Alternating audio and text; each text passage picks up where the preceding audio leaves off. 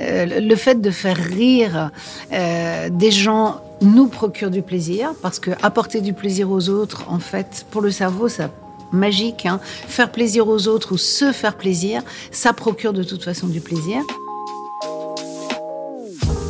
Un bon fou rire, ça n'arrive pas assez souvent. Mais ça marque. Ça marque car ça fait du bien, littéralement. Votre corps sécrète de la dopamine et votre esprit se libère. Certains pensent même que le rire peut être utilisé comme médecine douce et vous ferait vivre plus longtemps. Et si c'était vrai? Vous écoutez le podcast du festival d'humour L'Hilarius. Ce festival du groupe GF Productions fait rire le Grand Lille chaque année, mais pas que. Il nous offre aussi l'opportunité de réfléchir avec des personnalités inspirantes sur la place de l'humour dans notre société et l'impact qu'il a dans nos vies, notre quotidien et sur notre santé. Le podcast est d'ailleurs sponsorisé par Mcom Mutuel. Dans ce nouvel épisode, nous nous penchons avec Sylvie Chocron sur les effets du rire sur notre corps. Cette neuropsychologue, autrice de nombreux ouvrages, s'intéresse particulièrement aux effets du rire sur notre cerveau. Il est difficile d'expliquer précisément ce qui nous fait rire et pourquoi notre sens de l'humour est différent de celui du voisin. Chaque humain est unique et chaque rire différent. Mais l'effet sur notre cerveau lorsqu'on rit ou qu'on fait rire quelqu'un est le même pour tous. Alors, dans notre cerveau, on a, semble-t-il, un détecteur, un détecteur de situations surprenantes. Et donc, en fait, dès que notre cerveau va détecter qu'il y a quelque chose qui n'est pas attendu, qui est un peu incongru. Du coup, il va déclencher une série d'événements et ça va aller jusqu'à la production de rire. Mais en parallèle, le, en général, on rit pour des choses qui sont donc surprenantes mais pas inquiétantes. Et donc, du coup, en parallèle, le cerveau va libérer une hormone qui s'appelle la dopamine, qui est l'hormone vraiment du plaisir et qui va donc nous procurer cette sensation agréable lorsqu'on rit euh, face donc à une situation qui nous a surpris. Euh, le fait de faire rire euh, des gens nous procure du plaisir parce que apporter du plaisir aux autres, en fait, pour le cerveau, ça magique. Hein. Faire plaisir aux autres ou se faire plaisir, ça procure de toute façon du plaisir. Et puis, il nous reste aussi la solution de repenser à des choses drôles et de pouvoir rire même tout seul, parce que même si on rit tout seul, on va quand même faire du bien à notre cerveau. Ceci étant, rire avec des gens, ça rajoute une composante sociale, d'interaction, et le bénéfice est encore bien plus important si on rit avec des gens.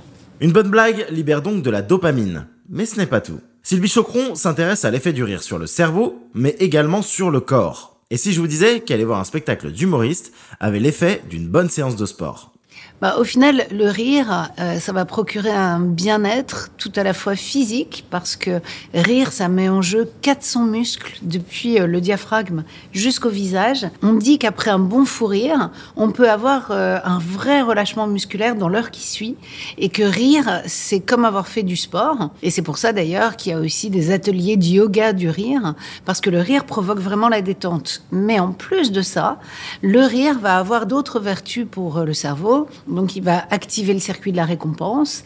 Il va euh, parfois euh, nous motiver. Il va recruter notre attention.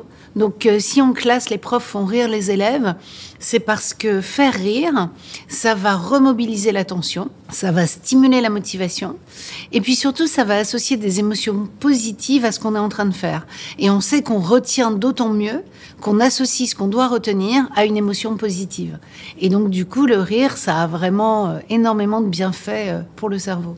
Alors, le cerveau, il a un détecteur de, rire et de rire sincère. C'est-à-dire que euh, dans les séries, par exemple, américaines, à une époque, quand ils ont inséré en arrière-plan des rires, des faux rires d'un faux public, ça marchait moyennement parce qu'en fait le cerveau il détecte la sincérité vraiment de la personne qui est en train de rire. Du coup, on peut se poser la question du yoga du rire parce que c'est un rire artificiel qui est produit vraiment à volonté, euh, simplement pour le, besoin de rire à un moment précis. Alors pour le cerveau, en fait, ce rire-là, ce rire artificiel, il va permettre le relâchement physique. Il va avoir les bienfaits d'un point de vue musculaire, de de de d'un point de vue de la détente, du relâchement du corps, mais il n'y aura pas le côté spirituel le côté intellectuel, qui vient aussi faire du bien au cerveau. Peut-être que d'un point de vue physique, ça apporte déjà quelque chose, mais il va manquer toute cette part vraiment euh, de, surprise, je dirais, euh, morale, mentale. Mais alors, il faudrait rire sincèrement et le plus souvent possible. Est-ce si facile? Beaucoup de gens ont des métiers difficiles, d'autres passent beaucoup de temps en eux. en introspection. Comment arriver à se relâcher suffisamment pour pouvoir rire? Dans la Bible, nous retrouvons ce célèbre proverbe. Bienheureux les faibles d'esprit. Il n'est résolument pas dédié au rire, mais à la pratique religieuse. Pourtant, la question peut se poser. Est-ce vrai? Je suis pas sûre qu'on voit dans le cerveau des différences significatives chez les personnes qui rient souvent. Je pense pas que le fait de beaucoup intellectualiser empêche les gens de rire pour des choses euh, légères, déjà. Je pense pas qu'il y ait une opposition entre les deux. Et je suis pas sûre qu'on puisse dire que euh, bah, les gens qui pourraient rire de tout euh, sont des faibles d'esprit déjà. Et je suis pas sûre qu'on puisse dire que les gens qui voilà qui sont faibles d'esprit ont une meilleure santé parce qu'on sait que c'est plutôt l'inverse.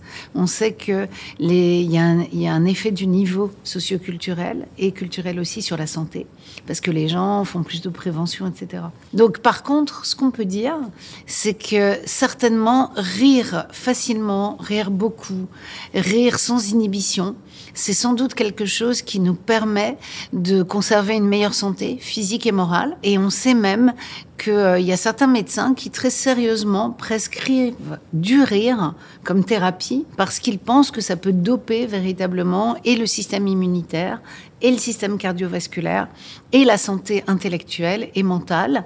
Et donc du coup, euh, très sérieusement, il y a un médecin qui a écrit euh, un article sur pourquoi ne pas prescrire du rire. Le fait est qu'on pense que rire, et rire souvent, et rire beaucoup, et avoir le fou rire, c'est quelque chose qui va assurer euh, en quelque sorte la santé physique et morale. Donc on sait que rire, ça va doper le système immunitaire, euh, ça va nous faire du bien même sur le plan cardiovasculaire, ça va nous faire du bien moralement, ça va nous faire du bien intellectuellement. Donc peut-être que les gens qui rient souvent sont des gens tout simplement qui vont mieux.